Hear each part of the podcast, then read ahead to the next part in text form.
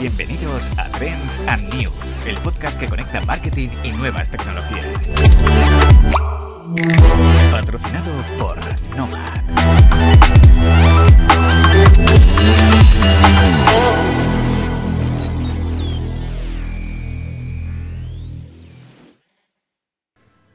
Soy Pegu Jurado, CEO de Nomad. Estaba deseando que llegara este momento, el capítulo cero de Trends and News. Un podcast que esperamos que sea especial y que para ello hemos invitado a José, productor, DJ, eh, desde hace más de 20 años, especializado en música electrónica. Muy buenas. ¿Qué tal? Y bueno, em, este podcast los vamos a, a enfocar en nuevas tecnologías, tendencias de mercado, marketing y por supuesto publicidad. Queremos hacer una intersección entre la publicidad, la tecnología y en este capítulo especial eh, la música, la producción musical, eh, siempre con la mirada puesta en el futuro, eh, en el presente, en el futuro y cómo puede afectar en cada uno de los ámbitos de la publicidad la tecnología, en este caso, como decía, en, la música. Si te parece, em, vamos a comenzar con, una serie de cuestiones que, llevamos tiempo pues aquí a veces debatiendo y que hoy quizás nos puedas ayudar a aclararlas, también a darnos un, enfoque de, todo, ello, ¿no? Porque mm, cuando piensas en una marca, muchas veces piensas también en su melodía. Eh, por ejemplo, Mercadona. Si pensamos en Mercadona, también vamos a pensar en su melodía. Esa melodía de Mercadona, Mercadona.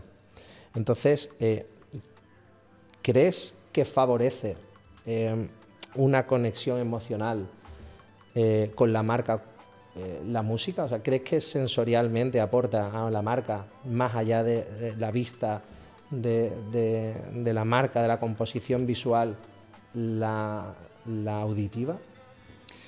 Bueno, indudablemente sí. Eh, pienso que la música al final te genera emociones, ¿no? Y te genera, pues, de algún modo un vínculo, ¿no? Con un momento, con, un entorno, con una gente, con unos colores, con unos matices, con el día, con la noche, con, en fin de algún modo te vincula, ¿no? Y, em, y obviamente, pues con las marcas pasa exactamente lo mismo. Eh, una música bien enfocada, bien acorde a lo que estás intentando de algún modo vender, em, pienso que favorece emocionalmente, sin ninguna duda, a que todo eso em, se produzca, ¿no? Entonces, sí, completamente de acuerdo en que, en que de algún modo te causa una emoción y te causa, te, ayuda de algún modo a, involucrarte en adquirir eso que te está entrando por los ojos.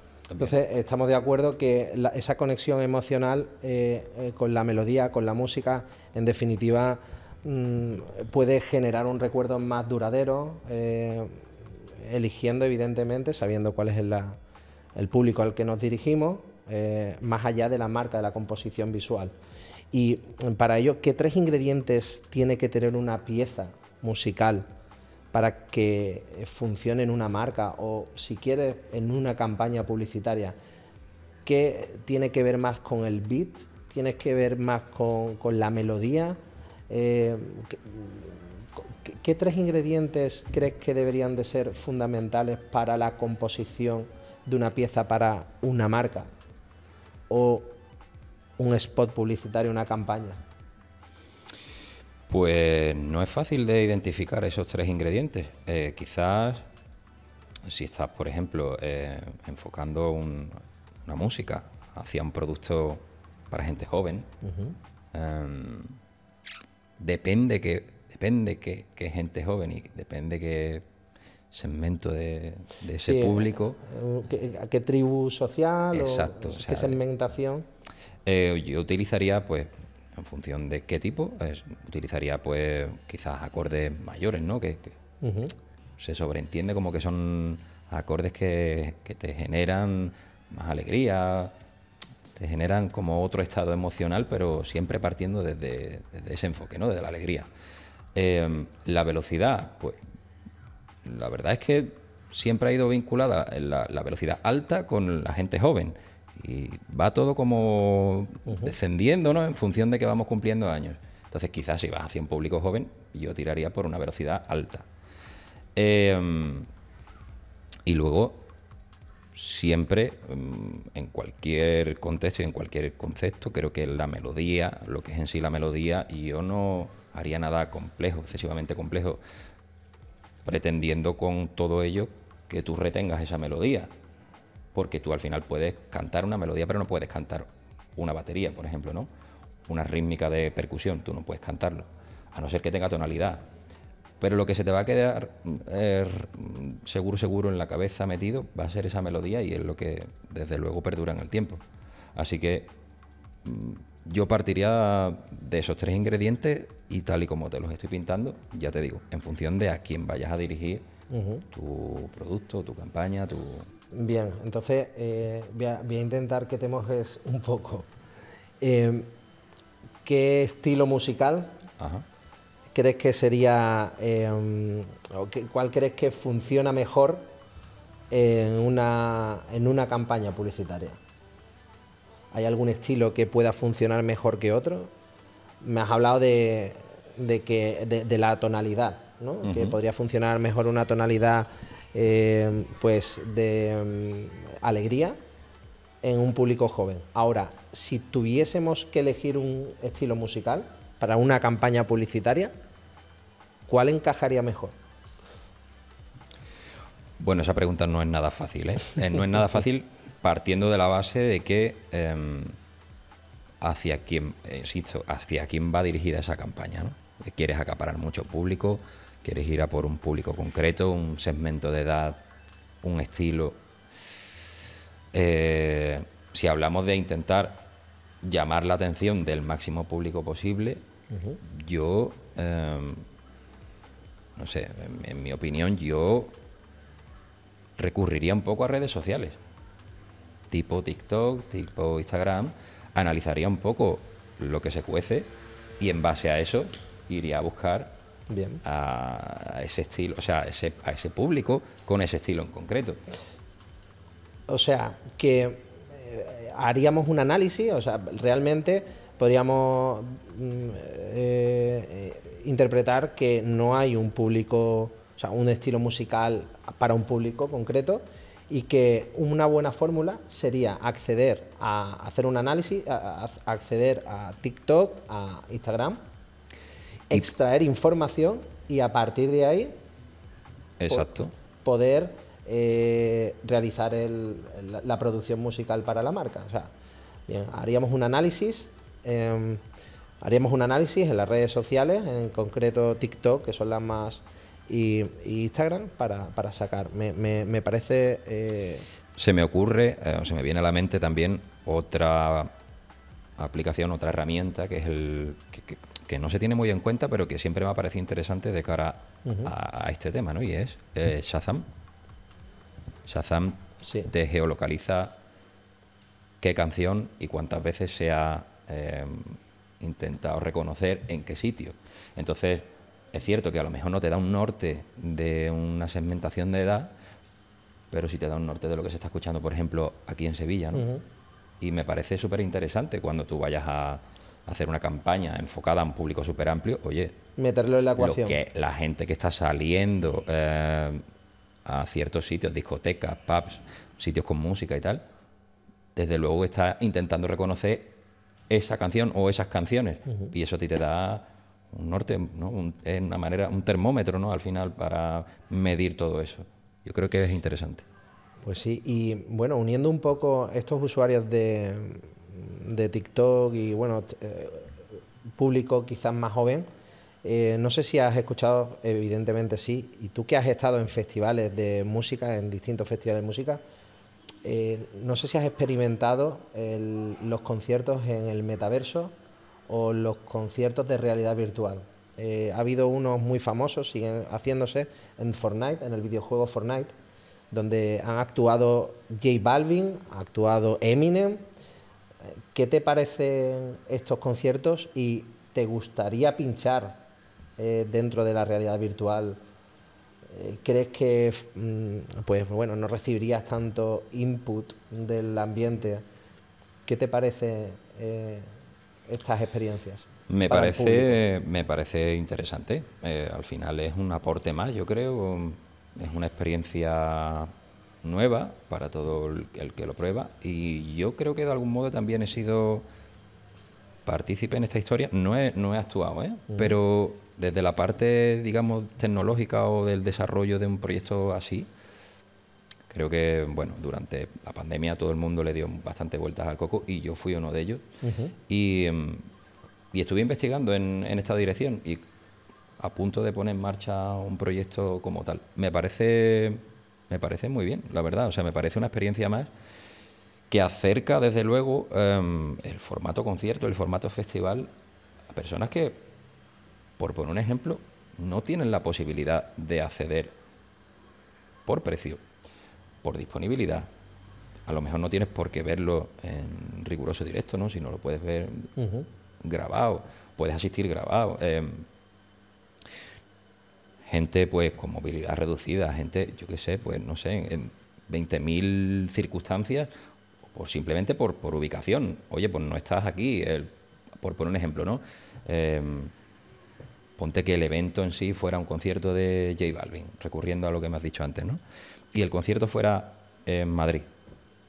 Y a lo mejor, pues, yo qué sé, em, gente de, por poner, de Argentina o Venezuela o yo qué sé, de donde sea, o, de, o españoles que están en Dubái, por poner un ejemplo, y no tienen la posibilidad de asistir en directo a ese concierto, porque no que exista algo así, o sea, que exista algo en, en modo virtual en el que toda esta gente tenga acceso a esa posibilidad. Me parece, me parece interesante mirado desde ese punto. A mí me parece muy interesante también porque el aforo crece y, desde, cierto, desde un cierto punto de vista también mm, la calidad puede ser mayor, distinta, pero mayor. Hmm. Y mm, vamos a subir un escalón más tecnológico. Vamos a pasar a la, hemos hablado ahora mismo de la realidad virtual, vamos a pasar a la inteligencia artificial. Em, que bueno, que hay muchas personas que critican, sobre todo en el tema de producción musical, con el tema, con, Bad Bunny y toda la polémica que ha habido con Bad Bunny.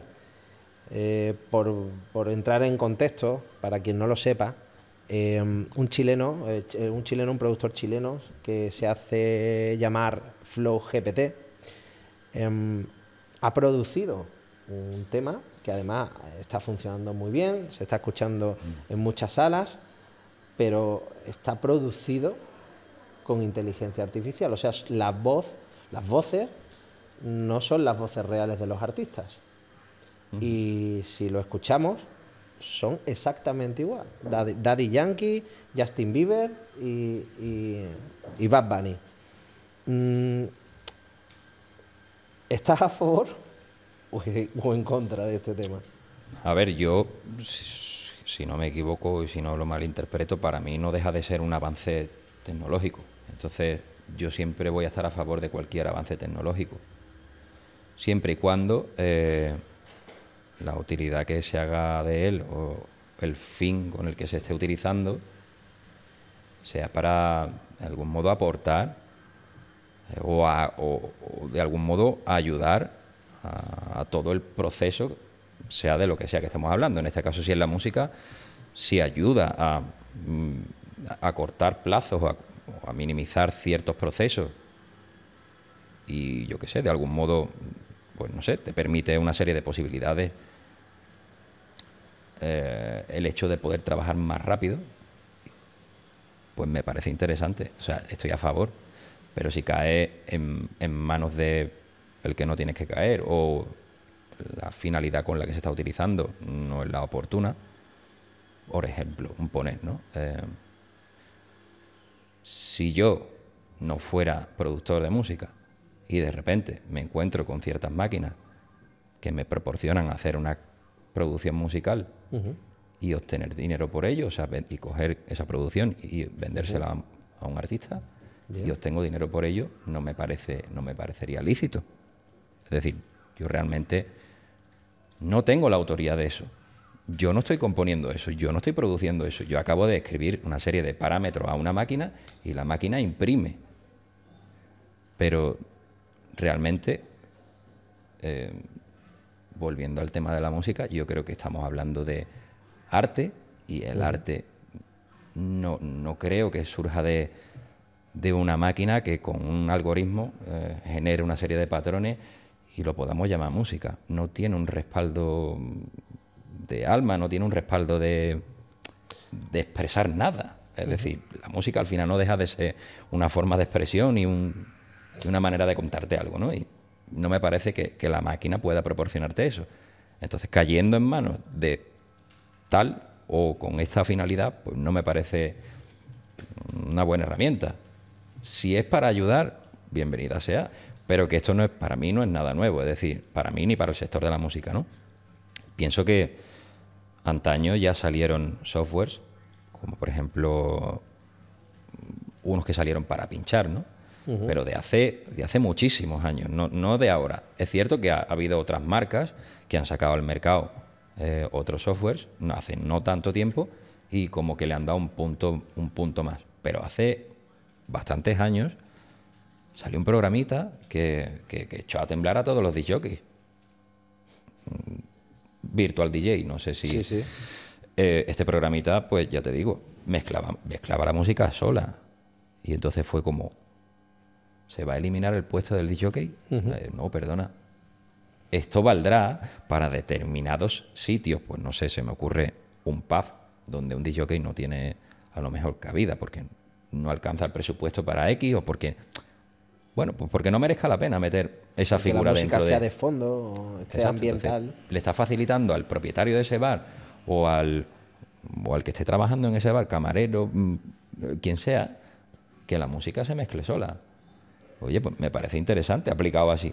Ahora, que un tío que no ha pinchado en su vida coja ese programita y se haga pasar por disjockey, pues al final no deja de ser intrusismo y al final esa persona no deja de ser un impostor. Uh -huh. o sea, estás realmente engañando a, a, quien le estás cobrando por eso.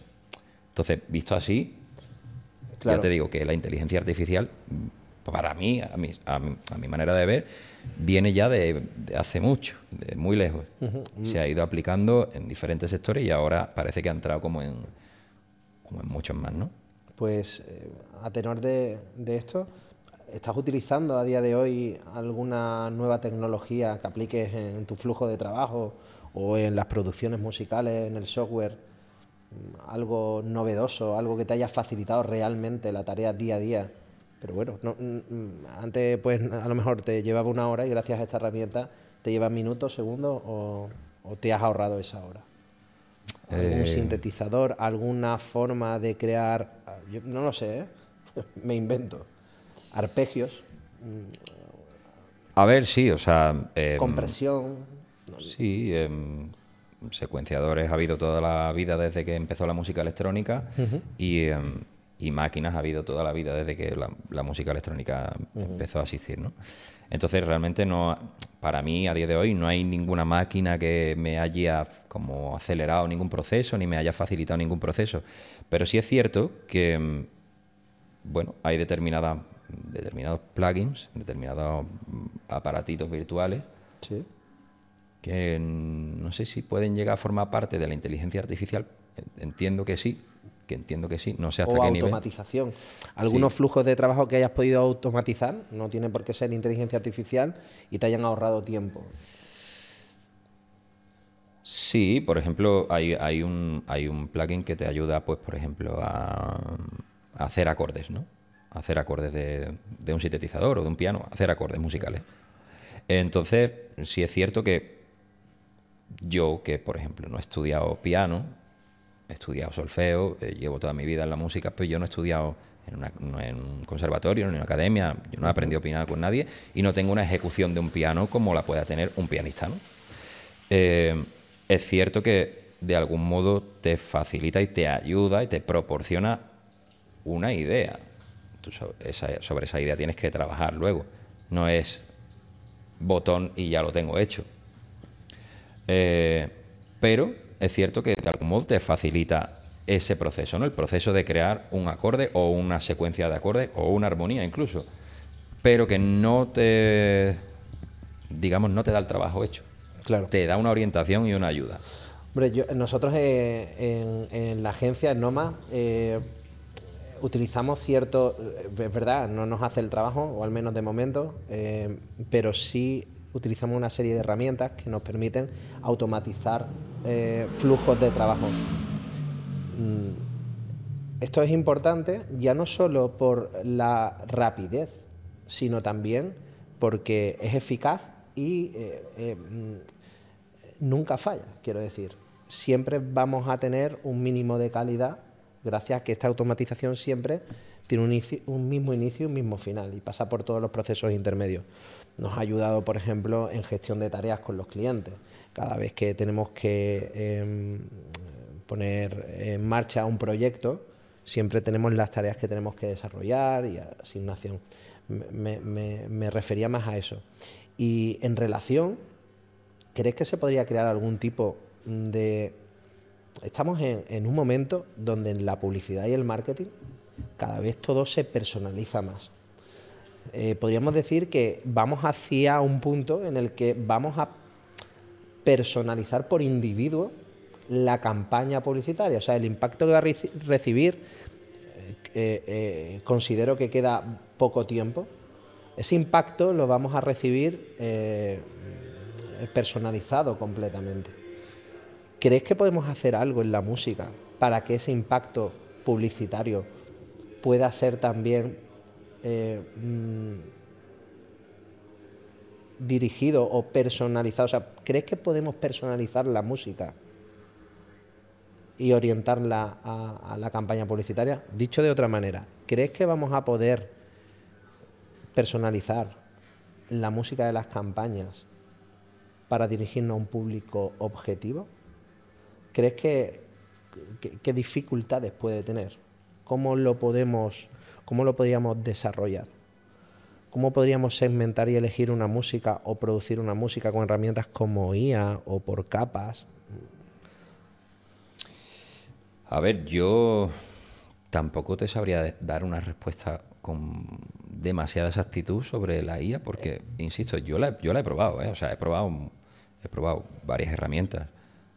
A día de hoy creo que no hay eh, suficiente tecnología o no está lo suficientemente avanzada como para crear canciones hasta ese nivel, es decir, creando una personalización con tanta exactitud como para dar en la diana de ese público, tal y como me propones tú, pero Ten en Eh, cuenta que, que la idea sería una audiencia. Tenemos una audiencia que tiene una serie de, de gustos medibles, cuantificables. ¿Crees que sería posible sí, vincularlo? sí, sí, ¿Te, te sin duda. imaginas sí. cómo lo podríamos...?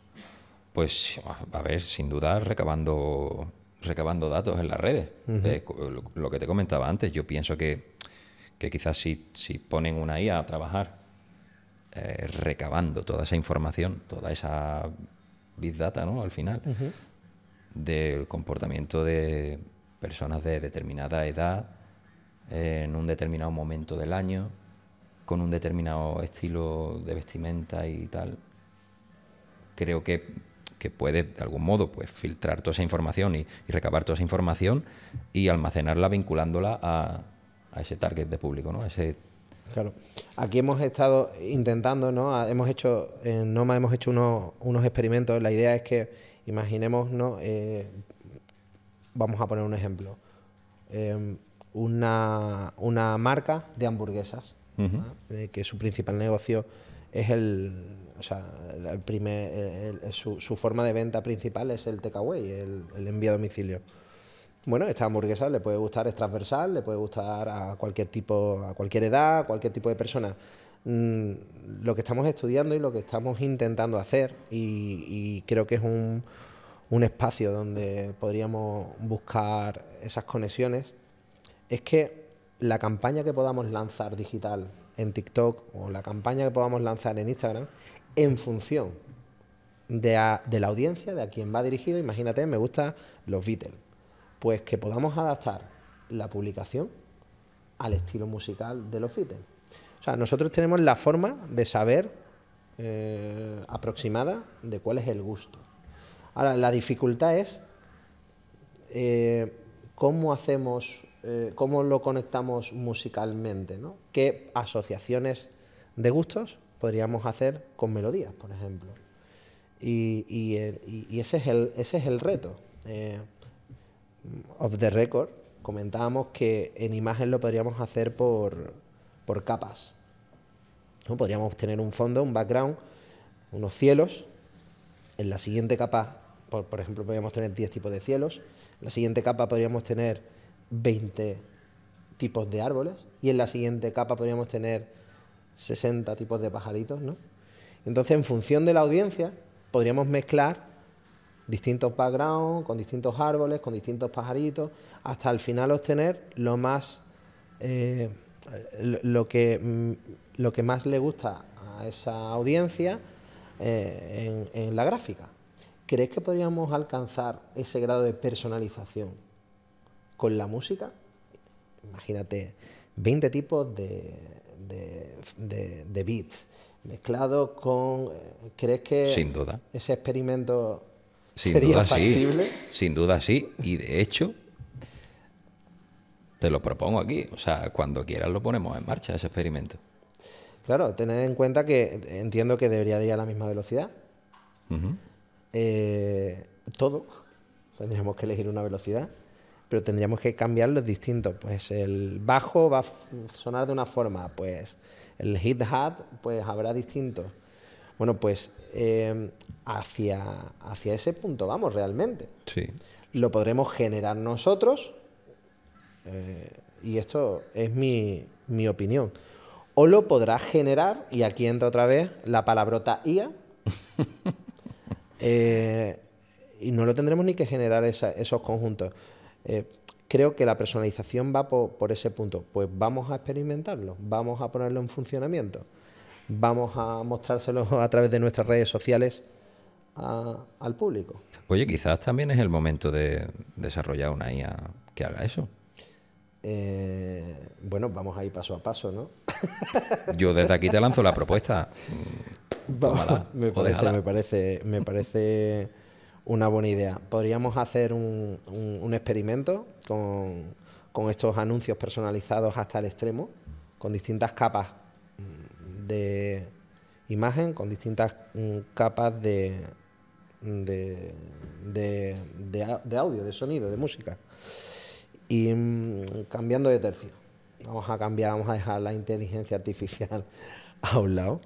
Vamos a seguir con las redes sociales. Tú y yo nos conocemos desde los 14 años aproximadamente. Ambos apasionados de la música. Eh, era un momento en el que, bueno, pues no había tanto, tantas zonas donde compartir, tantos foros, tantos... Y entonces el software musical era, bueno, el que yo utilizaba, que me consta que tú también, era Fruity Loops. Ujú. Fruity Loops 3, hace 14 años aproximadamente. Y nos podíamos comunicar por IRC, muchos no conoceréis IRC, que era un chat, era una plataforma. o IRCAP también, ¿no? Fue luego. También. Messenger, Microsoft Messenger, Messenger, Live Messenger. Y entonces pasar un track hacia ti, ¿no? Para que, o sea, enviarte un track en WAP era impensable, en MP3 eh, pues nos podíamos llevar una tarde fácilmente. Ese era, pues, José y Pegu del 2013, del 2003 aproximadamente. Mm, el presente, las redes sociales. Ahí tú no tenías ningún apoyo realmente en redes sociales, era difícil promoción, más allá de grabarlo en un MP3, en grabarlo en un, en un CD MP3, escucharlo con los amigos en casa, escucharlo mientras jugabais al FIFA o cualquiera de estos. ¿Cuál es la realidad de hoy? ¿Qué oportunidades tienen los artistas con las redes sociales? Artistas que no Rosalía, no Bad Bunny, sino artistas más de nicho que eh, producen una música techno, tech house muy concreta, ¿cómo ves las redes sociales para que puedan darse a conocer? ¿Qué oportunidades tiene? Eh, ¿Cómo ha cambiado desde entonces hasta ahora? ¿Hay más oportunidades ahora, evidentemente? ¿O ahora porque hay más competencia o porque todo el mundo puede acceder? ¿Cómo ves tú el mercado? ¿Cómo lo haces tú? ¿Cómo te ha funcionado a ti? Bueno, hablando de redes sociales y de cómo lo hago yo, eh, sinceramente lo hago lo mejor que sé y lo mejor que puedo. Eh, realmente no soy ningún experto en redes. De hecho, creo que me vendría bien incluso unas clases, ¿no? Pero me parece que, las redes sociales... o una agencia como Nomad, ¿no? O una agencia. Estaba esperando que lo dijera. Em, realmente yo creo que las redes sociales aportan un, un, plus, ¿no? Un, un, valor bastante importante al sector de, del músico, del DJ, del artista, del... Bueno, a todo este sector en general. Em, te abre una ventana y te abre un escaparate al mundo que, oye, de algún modo antes no, no lo teníamos, ¿no? Antes es cierto que, que, tenía un poco de más exclusividad todo y que tenía un poco de como de más magia porque si tú escuchabas algo de algún DJ, de algún artista, de algún cantante, algún músico tal, que actuaba en un sitio y tú habías asistido, tú te quedabas con, con eso, retenías eso en la mente, ¿no? Y era como una búsqueda imparable de, esa canción o no sabías cómo rescatarlo. Y no, se, y no se la querías pasar a nadie también, ¿no? Claro, efectivamente. Y yo, el, cambio de formato también, en el ámbito DJ, eh, el cambio de formato donde se soporta la música ha sido, eh, ha sido importante en el sentido de que antes un disco lo tenía, un disco de vinilo lo tenía un, un disc o el disc que había ido a comprar música si era en España, pues a Madrid. O si había ido fuera de España, por ejemplo, a Londres, era el que tenía eh, ese disco, ¿no? Y era, digamos que alrededor de ese disco se, se, se, montaba como esa magia que te estoy contando, ¿no? Se, creaba esa magia. Y era como, tío, voy a ver a este tío que por una música increíble, me encanta su música. A día de hoy, la música está ya tan abierta a todo el mundo al alcance de todo el mundo, que para que esa magia la quiera un artista, tiene que hacer otra serie de cosas. Como por ejemplo, eh, estar bastante encima de las redes sociales, apostar por una imagen, apostar por un show que te acompañe como, como DJ, como artista. Ya la música no es lo único que te atrae de, de ese artista. Entonces, es cierto que que te, que te obligan, igual que te ayuda, te obligan a hacer un trabajo extra que ya no, que no considero que, le pertenezca al, artista como tal, porque yo realmente, insisto, pertenezco a ese grupo que no maneja las redes sociales como un experto, no, no sé, o sea, sé sota, caballo y rey, pero sé que hay mucho más. De hecho, es una forma de impulsar la carrera, mm, la carrera musical. No obstante, Mm, tú tienes un podcast fundamental mm, de bastante éxito. Es, es la forma que tú tienes de gestionar un canal de comunicación porque es el que conoces. Mm. Si tuvieses, eh, bueno, pues utilizarás con más soltura eh, el tema de, de, TikTok o el tema, pues quizá, o sea, te sintieras mejor en ese, en ese espacio, pero bueno, el, podcast es otra forma de comunicarte eh, digitalmente. Y además sé que tiene mucho éxito. Sé que tiene bastante éxito. Sí, no deja de ser un canal más al, que agarrarte y, oye, y transmitir lo que, lo que tú eres, ¿no? Y, contar lo que tú eres, con, música en este caso. Pero sí es cierto que, como yo no he crecido con, las redes sociales tipo TikTok o tipo, tipo Instagram, tal, no, no me desenvuelvo con la facilidad que se puede desenvolver un chiquillo en esta época, ¿sabes? Entonces, es cierto que tienen esta gente que vienen pisando fuerte, esta gente más joven, que se están metiendo en el mundo de la música y tal, como que tienen ya adquirido esos conocimientos, esa manera de desenvolverse en el mundo digital que no tenemos los que no estamos en esa generación. Entonces, ¿Y en tu opinión, que crees, crees que tienen más oportunidades los de ahora o crees que tienen más oportunidades ese José de 14 años con la realidad de, de Internet de ese momento? Pienso que tiene más oportu- oportunidades el de ahora. Sí, sin duda. Sin duda, y, y- y porque básicamente mi, mi concepto de dónde reside un poco el, el- el que algo sea bueno o no tan bueno, eh, es un poco en el público. Es decir, si tú estás haciendo una canción o estás haciendo un tema que verdaderamente vale o no vale para, para que la gente lo demande, y yo no estoy hablando de que la canción sea buena, ni mala, ni, ni regular. Estoy hablando de que para que la gente em, decida escuchar lo que tú estás haciendo y decida escuchar mucho lo que tú estás haciendo, depende más de la gente que de ti.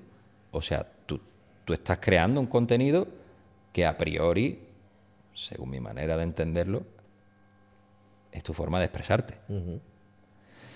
Partiendo de esa base, si hay personas que están recibiendo tu mensaje y entendiendo tu mensaje, y hay muchos que están entendiendo tu mensaje, oye, oye se viraliza y, y trasciende de otra manera. Y es el público quien decide si eso va o no va. Y para ello, pues si están las redes sociales para ayudarte a que eso se divulgue más y llegue más lejos, oye, pues estupendo y maravilloso. Eso iba. En TikTok, como sabes, eh, la mayoría de publicaciones tienen un track musical. Ese track musical, como la publicación se viralice, es un éxito. Ha pasado, bueno, sigue pasando y además eh, en muchas de, bueno, eh, casi muchísimos de los tracks que se viralizan, ¿no? que forman parte de, la publicación, son artistas nuevos, o muchos de ellos poco conocidos, o casi, vamos, diría desconocidos.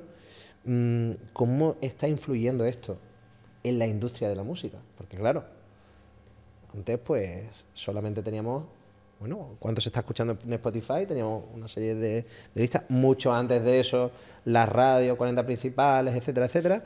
Pero claro, esto de repente ha llegado a la industria musical, eh, se está haciendo contenido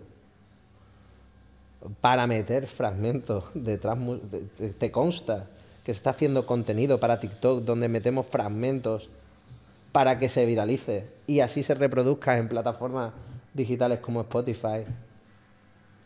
A mí personalmente no me cuesta. ¿eh? Estoy convencido de que existe y de Pues que no tenemos- deja de ser otra Aquí parte. tenemos una. Te acabo de dar, creo, una muy buena idea para promocionar un track. Pues mira, no me parece mal. eh, de, de hecho, deberíamos ponerlo en práctica. Ya tenemos dos cosas, ¿eh? Ya- Te, te puedo, te puedo decir algo Al salir. Que realmente no, no tiene un vínculo directo con las redes sociales, como me estás comentando, pero tiene un vínculo directo con, con que algo se viralice. ¿no? Y te puedo hablar de, de- de, mm, mi experiencia en que en alguna que otra ocasión canciones que he producido se han convertido en éxito y tú analizas eh, los ingredientes que acompañan a, a- a ese momento de viralización de un contenido y, en la- y en todas las ocasiones que han sido música electrónica, el, digamos que ha girado todo en torno a Ibiza Sí.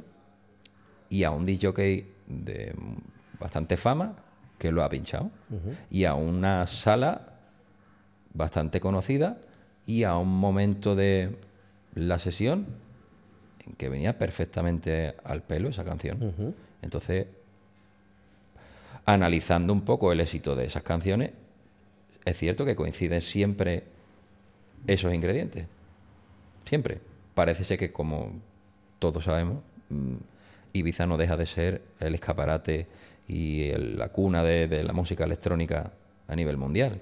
Entonces, de algún modo, para mí, a mi manera de verlo, creo que el hecho de estar en Ibiza, que un DJ en una sala determinada pinche esa música, abre ya la veda como que todo ese público lo escucha, todo ese público lo graba, todo ese público publica en redes sociales y todo eso llega a mucha más gente y se viraliza.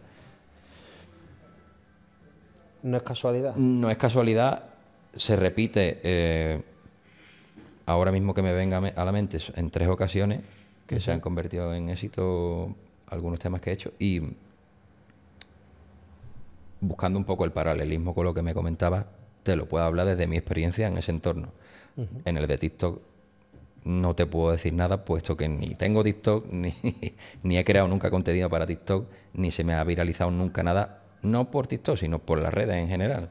Se ha viralizado en vivo y en directo, pero a partir de los parámetros que te he comentado. Bien, pues eh, hablemos del proceso creativo. Como creativo, como eh, bueno, artista musical, cuéntame los procesos creativos. Creo que alguna vez lo hemos hablado, eh, pero para que no, lo sepamos todos. A veces surge, a veces surge rápido y es un pelotazo. A veces te empeña, te encanta, o no la puedes volver a escuchar, hablo de producciones musicales, cuéntanos el proceso creativo estándar. Por ejemplo, tenemos el honor de la sintonía del podcast que lo has producido. Ahí hubo un proceso, proceso corto, porque nos conocemos pues desde hace mucho, eh, pero ¿cuál es el proceso estándar eh, creativo? Si quieres puedes poner el ejemplo de la sintonía de Trends and News eh, sí, bueno, me valdría como ejemplo la sintonía del podcast. Al final no dejo de, de recibir, digamos, una serie de directrices, una serie de, de norte, ¿no? A nivel musical y en base a eso yo analizo lo que, lo que, me, lo que me exponías tú, analizo y me pongo a crear sobre la marcha. Ahí es diferente, ¿no? Porque estoy partiendo de algo que como que ya está contextualizado, ya tiene algo de forma. Y yo sobre eso, digamos que, creo melodía, creo ritmo, creo todo, ¿no? Lo complicado creo que es cuando estás a cero, cuando tú no estás partiendo de nada, sino que vas a, construir algo nuevo y, em, y no puedes no puedes darle ninguna etiqueta, no puedes partir de ninguna etiqueta. Yo no parto de sé que hay gente que lo hace, ¿no? Pero yo no parto de, de una plantilla en la que tú digas, oye, yo siempre utilizo estos elementos de esta manera y con este tipo de sonido. Entonces, me haría una plantilla y a lo mejor sería más fácil crear ese contenido, pero no me parece. Me parece que a mí mismo me condicionaría de algún modo ya el trabajar ya encorsetado, ¿no? Trabajar como dentro de una cuadrícula no me, no me gusta la idea, entonces no he, no he utilizado ese, ese, método nunca.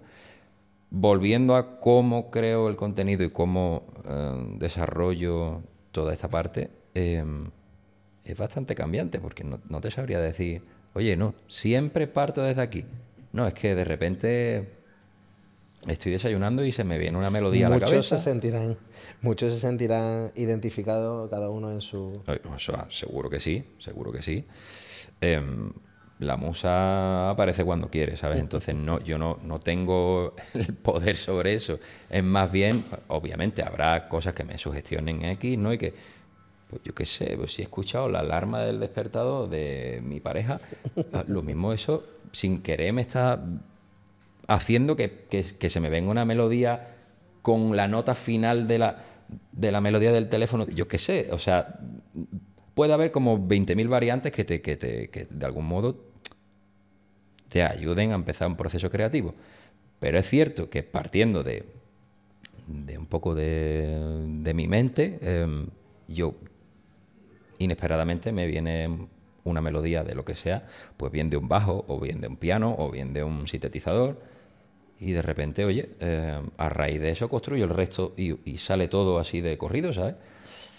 Otras ocasiones en las que, por el simple hecho de ponerme a construir una batería con determinados golpes, pues, me sugestiona a, querer crear un bajo. Y sobre la marcha, de forma completamente orgánica, eh, surge ese bajo y, y empiezo a construir el resto. Y otras veces que por más horas que eches delante del ordenador, porque por cabezonería se te mete en la mente que tienes que currar y que tienes que hacer un tema y que tienes que, como objetivo tienes marcado que, quieres terminar eh, X canciones en este plazo de tiempo, te sientas ahí y como un martillo pilón empieza a darle al ordenador como si el ordenador tuviera el secreto. Y el secreto no deja de estar en tu mente, solamente que tu mente no está fluyendo de la manera que tiene que fluir. Entonces, por más horas que le eches y por más horas que te pongas delante del ordenador y por más cabezón que sea, eh, eso no viene. No viene, ¿eh? Y, a veces, o sea, te hablo para crear una canción, hay veces que te puedes pegar un mes y no la has acabado. y otras que en un día están completamente terminadas hay tanta vinculación en distintos ámbitos, todas relacionadas con la creatividad, porque claro, si entráramos en tu ordenador, en la carpeta de producción musical, ¿cuántos proyectos podríamos ver sin finalizar? Pues mira, precisamente el otro día abrí un disco duro donde salvo, donde he salvado durante mucho tiempo proyectos y me he encontrado proyectos desde el año 2000. Y cosas que te, o sea, que te entran ganas de rescatar, ¿eh? O sea, de rescatar y decir, la voy a terminar o voy a hacerla como la versión, pues ¿sabes qué? Que en muchas ocasiones lo he intentado, he rescatado temas de años anteriores, dos, tres años hacia atrás, y por más que los lo quería poner en pie, no, no, no posible. Y oye, y no pasa nada, ¿eh? Y no pasa nada. Y a lo mejor te sigue pareciendo un pedazo de idea y por la parte romántica ese tema a ti te pega el pellizco, pero es que no es el momento, no tienes los recursos, no te fluye, no, no, eres capaz de acabarlo. Y otras cosas salen así, de golpe. Aquí en, en, en, Nomad, en la agencia Nomad, eh, eso pasa continuamente en los desarrollos de marca.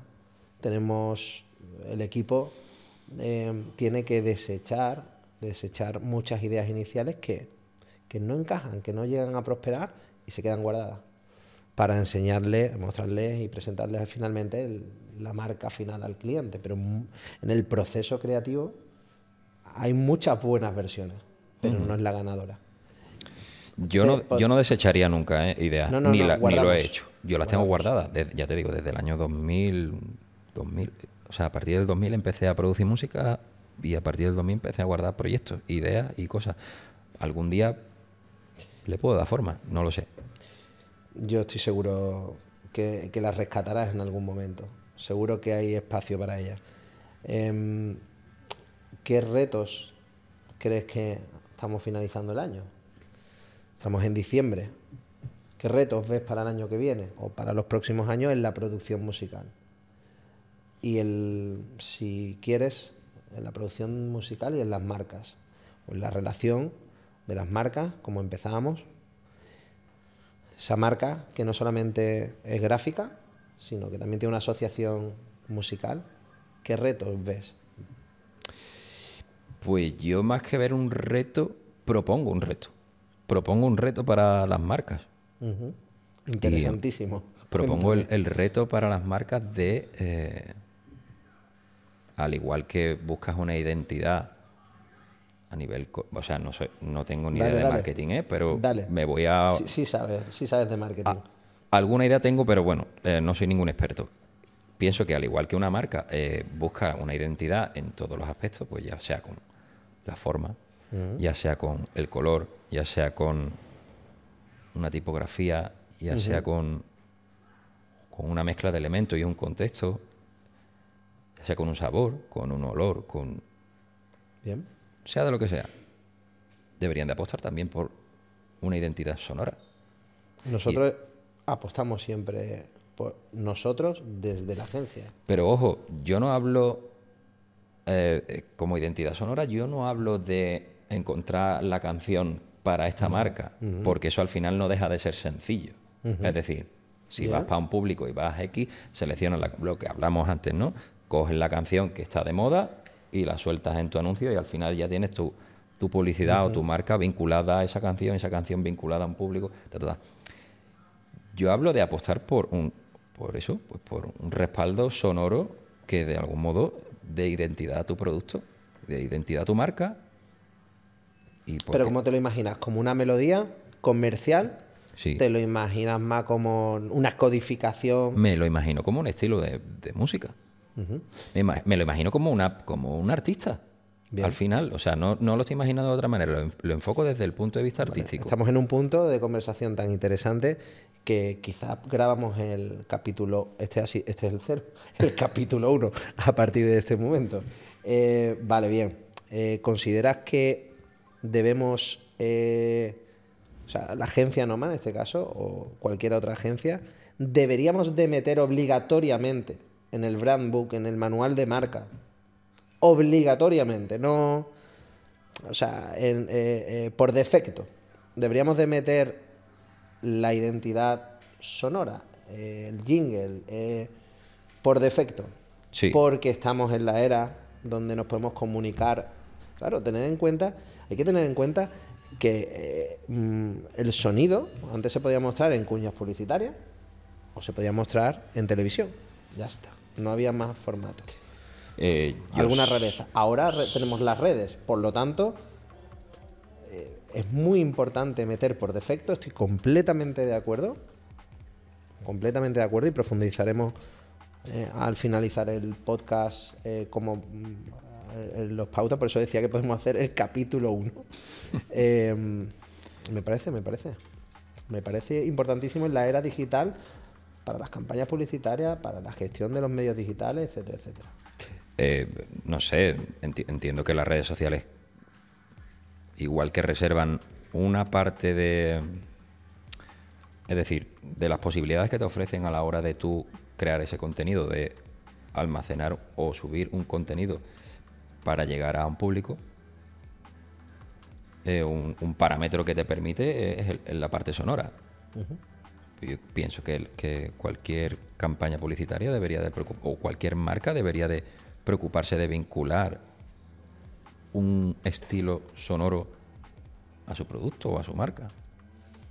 Pues mm, tenemos tarea por hacer, porque de este podcast salió, eh, la primera es la personalización exhaustiva, exhaustiva y dedicada a la audiencia, y ahora tenemos una tarea que es a ver cómo podemos paquetizar y meter dentro de un brand book eh, la melodía de marca. Me parece, me parece extraordinario.